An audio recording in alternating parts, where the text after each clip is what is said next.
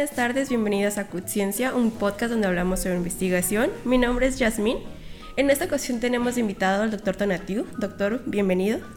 Muy buenas tardes, Yasmín, y primeramente pues un agradecimiento por la invitación a este espacio. En esta ocasión estaremos hablando sobre el tema depresión ansiosa en pacientes con diabetes de tipo 2 y su relación con la adherencia a la medicación y el control glucémico. Vamos a hablarles un poquito sobre la trayectoria del doctor Tonatiu. Él tiene una licenciatura en medicina, una maestría y un doctorado en farmacología y pertenece al cuerpo académico de biomedicina y salud ambiental, enfocado en enfermedades crónico-degenerativas. Doctor, ¿nos podría hablar un poquito más sobre usted y a lo que se dedica? Bueno, básicamente desde lo que fue la licenciatura, pues me interesó lo que es investigación. De hecho, entré en un grupo de investigación temprana en alumnos de, de pregrado. Después de eso, pues acudí a lo que es el centro médico para hacer lo que es investigación en enfermedades crónico-degenerativas, principalmente lo que es diabetes, lo que es obesidad y lo que son dislipidemias. Y pues después ya me interesó mucho más lo que es esta área, entonces pues creamos lo que es el cuerpo académico para poder estar contribuyendo a través de diferentes áreas de la salud en lo que son eh, investigaciones. Actualmente, bueno, nos dedicamos un poco más en lo que es centro médico y antes de lo que es el COVID, a lo que son ensayos clínicos. Lamentablemente ahorita pues se ha tenido que modificar esto, entonces estamos realizando investigaciones un poco más observacionales, que es el caso de esta investigación. ¿Cómo nace esta inquietud o estas ganas de explorar el lado de la investigación?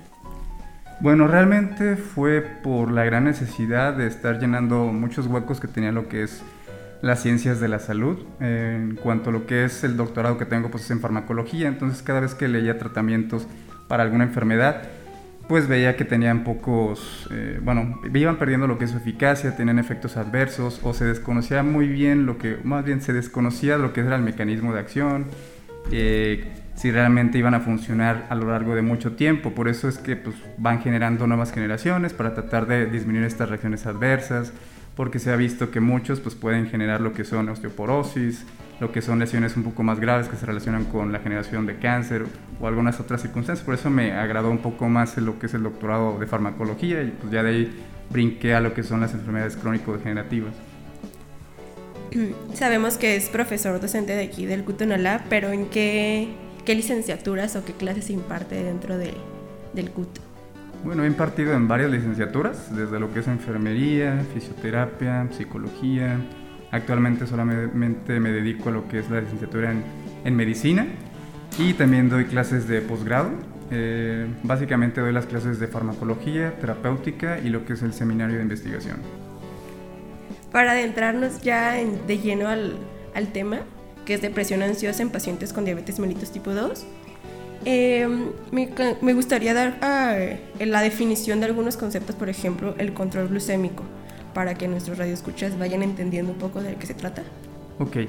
Hay que recordar que todo paciente con alguna enfermedad pues debe tener lo que son objetivos, metas a alcanzar para reducir lo que son las complicaciones. Hablando de lo que es un paciente con diabetes mellitus tipo 2, pues tenemos lo que son las metas que se basan en lo que es la glucosa de ayuno, lo que es la glucosa postprandial y lo que es la hemoglobina glucosilada A1C.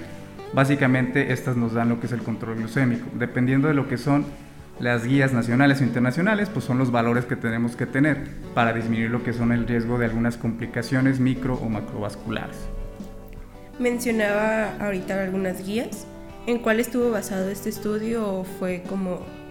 Se basaron principalmente en las guías de la AGA, que son las guías pues, más utilizadas. Son un poco más flexibles que otras debido a que es complicado tener un paciente con muy buen control glucémico o metabólico, que es de lo que se trata. Un paciente con diabetes mellitus tipo 2 no solamente pues tiene lo que es la diabetes, tiene hipertensión, dislipidemias y las complicaciones mismas de lo que es la diabetes, como se vio en lo que es el estudio, que muchos tenían lo que es neuropatía o nefropatía. Entonces, la idea es controlar lo que es la glucosa, pero también lo que es el control metabólico para disminuir el riesgo de pues, complicaciones.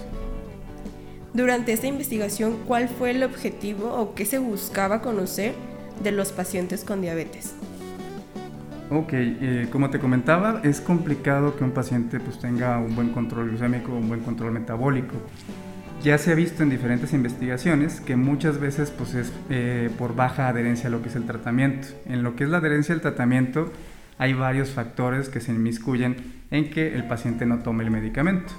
Unos podría ser lo que es el costo del medicamento, lo que son la polifarmacia, que tomen más de 3 o 5 medicamentos al día, y otras pues podría ser por las enfermedades que tengan de fondo. Una muy importante, lo que es la depresión, que podría jugar un papel en que el paciente probablemente no esté consumiendo de forma adecuada lo que es el tratamiento y por lo mismo pues, tuviera un mal control glucémico. ¿Qué factores, además de la depresión, se estudiaron? Se estudiaron, bueno, eh, fueron varias variables. Eh, obviamente la dependiente fue lo que es el control glucémico y tratamos de ver la relación que existe entre lo que son los diferentes medicamentos que consumía el paciente, lo que es el empleo, lo que es la educación y lo que es la depresión y lo que es la ansiedad, para ver si estos se relacionaban con un, factor, como factores negativos en lo que es la adherencia al tratamiento. ¿En qué pacientes se, estudió? O sea, sabemos que son pacientes con, con diabetes, pero en sí, ¿cuál fue el grupo de estudio? No sé, edad, sexo o... Fueron eh, de ambos sexos, de 18 hasta 60 años de edad. Y la idea pues era tener una población realmente abierta, que tuvieran pues las complicaciones, que tuvieran eh, diferentes tipos de tratamiento y de ahí estar valorando pues, realmente cuáles son los que se estuvieran consumiendo mejor, con los cuales se pudiera alcanzar un buen control glucémico. ¿Hubo alguna metodología en decir, sabes que este paciente tiene más patologías al mismo tiempo que la diabetes y se eliminaron o igual contaron para, para el estudio? Los pacientes que no se consideraron fueron los que tuvieran un control eh, bueno, metabólico muy, eh, muy malo, los que estuvieran con un proceso neoplásico o alguna una enfermedad o una infección activa. Además de esto, ¿qué, qué herramientas pudimos utilizar en el, en el estudio? Se utilizaron eh, básicamente dos herramientas de mucha utilidad en lo que es la clínica. Una es para precisamente valorar lo que es la adherencia al tratamiento, que es la herramienta de Morisky Green es sumamente fácil de estarla aplicando. Eh, lo que es la adherencia al tratamiento se debería de estar evaluando en cada visita que acude a lo que es el paciente para realmente ver si el paciente está consumiendo lo que es el medicamento y pues obviamente tener una eficacia terapéutica. Si el paciente no lo consume, pues obviamente se va a estar reflejando en lo que es eh, los valores de laboratorio. Entonces se utilizó este, este cuestionario de Morisky Green y también lo que es las pruebas de Goldberg para estar valorando lo que es la depresión y lo que es la ansiedad. Son dos herramientas de suma utilidad que se pueden aplicar fácilmente en lo que es la clínica, no requieren tanto tiempo. Entonces por eso se utilizaron estas dos que tienen buena eficacia, buena sensibilidad para pues, ser utilizados de forma rutinaria. Mencionaba la herramienta de adherencia al tratamiento. ¿Nos puede platicar un poquito sobre ella? ¿Qué, qué evalúa o en qué preguntas consiste? Son cuatro preguntas que tendrían que ser contestadas de forma afirmativa. Básicamente, si eh, está consumiendo el paciente el medicamento, si se siente bien, si lo continúa, si no se siente bien, eh, lo discontinúa o no. Entonces, lo que te comento, tienen que ser las respuestas de forma afirmativa. Si una de estas es negativa, pues ya podemos estar eh, viendo que el paciente tiene un compromiso en lo que es la adherencia al tratamiento. Existen algunas otras herramientas un poco más complejas, pero lo que no era nuestro interés de que fuera una forma rutinaria, algo que pudiéramos aplicar en lo que es la clínica. Porque muchas veces, estando en lo que es el hospital o en lo que es la consulta, no tendríamos tanto tiempo para estar evaluando todas las herramientas eh, pues en cada uno de los pacientes. Entonces la idea es utilizar herramientas fáciles, pero que tengan realmente una buena sensibilidad y especificidad. ¿Hubo algún, como podría decir, bache que encontráramos durante esta investigación que impidiera o a lo mejor dificultara bueno, eh, realmente por el diseño que es un estudio transversal no hay tantos inconvenientes, más bien solo de la metodología, que puede haber muchos sesgos por eh, variables que no podríamos estar controlando. Entre estas, pues obviamente algunos datos que, eh, que, tenemos que sacar de lo que es la historia clínica que no estaban completos. Entonces, principalmente fueron esas, esas dificultades. ¿Qué encontramos como resultados de esta investigación, doctor? Encontramos, bueno, lo que esperábamos, que los pacientes que padecen eh, depresión, que padecen ansiedad, pues obviamente esta se va a involucrar de forma negativa en lo que es la adherencia al tratamiento. Sabemos que lo que es la depresión hoy en día pues ya está aumentando, cada vez tenemos más pacientes que acuden por depresión, inclusive hay como una relación eh, bidireccional. Un paciente que tiene depresión puede llegar a tener diabetes y el paciente que tiene diabetes puede llegar a tener depresión. Es decir, si tiene una enfermedad que no es curable, y que va a ir evolucionando y generando tantas complicaciones, eso le va a generar ansiedad al paciente, le va a generar mucho estrés y también va a generar lo que es depresión. Por eso es la importancia de tener lo que es un manejo multidisciplinario, lo que te comentaba hace ratito, que eh, pues obviamente el primer paso sería lo que es el manejo no farmacológico a través de nutrición, a través de lo que es psicología y después ya lo que es el manejo de lo que son las especialidades médicas para tener un buen control en lo que es el paciente. Todo esto pues es la prevención. Obviamente el paciente ya tiene lo que es la enfermedad, entonces tratamos de hacer una prevención secundaria que no tenga complicaciones. En el artículo se mencionaba que se ha demostrado que, como tal lo dice, la depresión ansiosa tiene un impacto negativo en la adherencia de, de la medicación. ¿Nos podría hablar más ampliamente, por ejemplo, a lo mejor no tanto en la diabetes, sino alguna otra enfermedad que se vea reflejado? Ok, te lo voy a cambiar. Eh, por ejemplo, ¿tú te sientes plena actualmente? ¿Plena en todos los sentidos? Exacto. No. Ok, es lo mismo que puede presentar un paciente y esto se va a acentuar mucho más si tiene depresión. Por ejemplo, tú te levantas a qué hora para venir a trabajar? A las 7 de la mañana. ¿Y te levantas con un gran ánimo? Ok, entonces eso se le puede pasar a un paciente con depresión. La depresión puede estar eh, pues inmiscuida o en forma negativa en lo que son sus actividades diarias, sus relaciones personales, sus relaciones amorosas, en lo que es el ámbito laboral. Ahora súmale que tiene una enfermedad que eh, pues no es curable lo que te comentaba, solamente es tratable. Entonces se le tiene que generar mucho compromiso al paciente para realmente pues, que tenga un, un, buen control e impida lo que son complicaciones. Tenemos que tener una buena relación médico-paciente. ¿Qué pasa? Hay diferentes variables por el cual un paciente pues, tiene un mal control glucémico o un mal control de su enfermedad. Una muy importante, pues obviamente puede ser el costo de los medicamentos, que no hay acceso a los medicamentos en lo que es hospital. Algo que desde hace algunos cuatro eh, meses se ha visto, por ejemplo, en algunas instituciones públicas, no sé si, eh, bueno, te hayas enterado de esto, pero muchos medicamentos a nivel de oncología o a nivel de lo que es reumatología, que son eh, biotecnológicos, que son obviamente de alto costo, están carentes en algunas de las instituciones. Entonces, pues los pacientes, obviamente eso les va a generar mucha ansiedad, mucha depresión, porque lo necesitan para que tener un buen control. Si tú no eh, tienes la facilidad de darle este medicamento, pues obviamente incides de forma negativa en la vida del paciente. Entonces, pues es como pequeños eh, escaloncitos que va a ir subiendo el paciente o piedritas que va a añadirle a lo que es el costal y que se va a hacer cada vez más pesado. ¿Tiene o juega un factor importante el sexo en este sentido de los resultados? Sí, se vio que las pacientes, eh, bueno, las mujeres tenían más eh, predisposición a tener depresión, inclusive lo que es ansiedad, y esto coincide con varias de la literatura científica, donde se ha encontrado que las mujeres pues padecen más de lo que son alteraciones de, de lo que son las emociones. Tras los resultados, ¿qué podríamos decir o qué estrategias podríamos implementar, por así mencionarlo, de qué hacer para, para mejorar las condiciones de personas con diabetes? Bueno, lo que te comentaba, es un trabajo inter y multidisciplinario. Debíamos de hacer pues, esa, como ese trabajo, realmente empezar a, meditar bien, que no un médico pues no lo sabemos todo, no podemos tratar a un paciente pues, de todas las áreas. Necesitamos obviamente pues, vincular las diferentes áreas de la salud, desde lo que es nutrición, lo que es psicología, fisioterapia, eh, psiquiatría en algunos casos y las diferentes especialidades médicas. Esto pues obviamente para contribuir a lo que el paciente pues, se, sienta, se sienta bien, con una buena calidad en lo que es eh, su vida. Entonces, eh, por eso también la depresión tendríamos que hacer como unos... Ay, te córtale un poquito porque se me fue la palabra. tendríamos que hacer como algunas evaluaciones tempranas. De hecho, Actualmente tenemos otro artículo que está por publicarse que es sobre lo que es la depresión en, poblaciones jóvenes, principalmente en estudiantes de ciencias de la salud, en donde se ha visto que padecen mucha depresión. ¿Qué viene pues, a acotar lo que es este tipo de investigaciones? ¿Qué pasa con un, pues, la población que está dedicada a tratar enfermedades? Si estas tienen pues, depresión, ansiedad, pues obviamente va a estar incidiendo de forma negativa en su actividad laboral.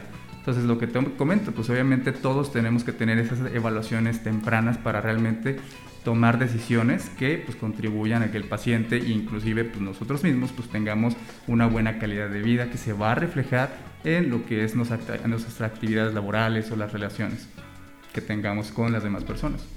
Y en este caso, para los pacientes con, con diabetes, ¿qué recomendaciones, por así decirlo, generales podríamos dar? Ok, lo principal, pues bueno, sí, indudablemente eh, que acudan a una evaluación psicológica, después que ya se les haga lo que es un diagnóstico, si tienen depresión o ansiedad y ameriten lo que es un tratamiento farmacológico, obviamente tener que tener una valoración por psiquiatría. Y lo que te comentaba, pues obviamente el manejo multidisciplinario.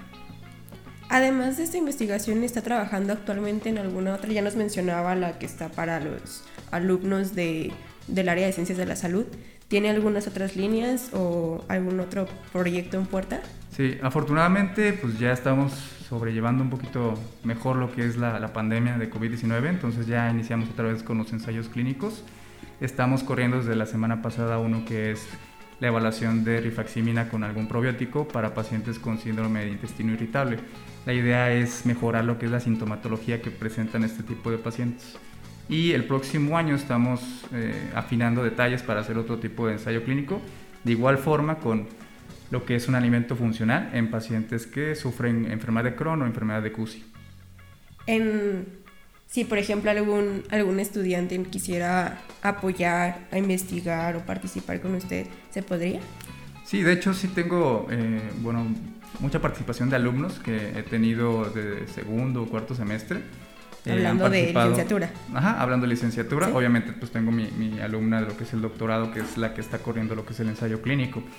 Eh, se pueden acercar con nosotros, ya sea en lo que es la coordinación de investigación o a través de lo que es el correo electrónico que lo pueden encontrar en la página de CUT. De hecho, hemos trabajado en varias, eh, pues, varias cosas, algunos artículos en revistas de difusión, inclusive videos que se tratan de elaborar videos eh, pues con un, lenguaje más eh, simple para lo que es la población en general de diferentes enfermedades como lo que es diabetes, lo que es, eh, es la microbiota intestinal, otro sobre lo que es la sarcopenia en pacientes, con, en pacientes geriátricos. Cualquier licenciatura, doctor, o sea, no importa si, no sé, nanotecnología se le ocurre de, ay, vamos no, a puede ser cualquier, de hecho, trabajé un poco en lo que es el tema de, bueno, el programa de farmacología en lo que es nanotecnología, entonces yo creo que sí puede estar muy vinculado. Ay, muy bien. ¿Algún consejo que le dé a, a los radioescuchas para que se dediquen a la investigación, que los motive? Yo siempre he dicho que la investigación tiene que ir a la par de lo que es la clínica. Para ser un buen clínico tienes que investigar porque tú tienes que generar tus propias eh, dudas, contestarlas. Muchas veces caemos en lo que es el nivel de la experiencia, que es la prueba y el error. Hay que empezar a tener más juicio. Por eso tenemos un gran inconveniente desde el año pasado con lo del COVID-19. Muchas veces pues, nos guiábamos por lo que decían las redes sociales sin ver realmente si estaban con un fundamento científico. Entonces es algo que tenemos que empezar a trabajar muy bien los que nos dedicamos pues, al área de ciencias de la salud, los que nos dedicamos a lo que es la investigación. Esto lo comentaba precisamente ayer con unos alumnos, que nosotros investigamos y obviamente pues sacamos resultados y tiene un lenguaje pues, científico. El gran eh, porcentaje de lo que es nuestra población en México tiene pues, bachillerato, primaria, secundaria. Difícilmente podrían entender esto. Por eso la idea, inclusive muchas revistas internacionales ya aceptan lo que son, en lugar de papers, videos. Y también se trata de tener lo que son pues, difusión a través de lo que son revistas, eh, pues obviamente ya no de un nivel científico, sino que vayan al público en general para que pues, empiecen a entender que se tienen que hacer sus propios juicios, se, pueden, se tienen que eh, ver si realmente lo que están escuchando, lo que están leyendo, pues es, es cierto, si está validado, si está eh, bueno, está respaldado por algo científico. Te pongo pues, el ejemplo, lo que mencionaban pues, del COVID. Ah, bueno, pues es que esta pastillita me cura el COVID. Realmente era porque iba de, de, bueno, de, de boca en boca y pues realmente eso no es nada científico, es algo empírico, eso viene de la experiencia y por eso pues muchas personas tenían grandes complicaciones con pues, las sustancias que empezaron a tomar. En forma de conclusión, por así llamarlo, de su parte, ¿qué podríamos decir de esto de la depresión ansiosa en pacientes con diabetes mellitus para cerrar el capítulo de hoy? Ok, bueno, eh, es muy importante ya considerar que lo que es la depresión y lo que es la ansiedad cada vez lo estamos viendo con mayor frecuencia en este tipo de poblaciones, inclusive en poblaciones jóvenes. Entonces, la idea pues, es lo que te comentaba, hacer eh, evaluaciones tempranas para pues, obviamente tener lo que son medidas que vayan a prevenir muchas complicaciones. Muy bien. Doctor, pues de nuestra parte ha sido todo. una investigación bastante interesante al saber que México tiene una gran población con diabetes mellitus. Entonces, saber que tienen esta, o la mayoría podría tener depresión ansiosa y a lo mejor no lo saben, y cómo pueden dar para el tratamiento de, de la diabetes tal cual. Muchísimas gracias por acompañarnos el día de hoy. Muchas gracias. Y cualquier cosa, pues bueno, me pueden buscar a través de lo que son los correos del directorio de investigación de aquí de Cutonalá. O también en que nos manden correo a la coordinación de investigación, no hay ningún problema y los podríamos poner en contacto con el doctor Donati. Perfecto. Muchísimas gracias, doctor. Gracias.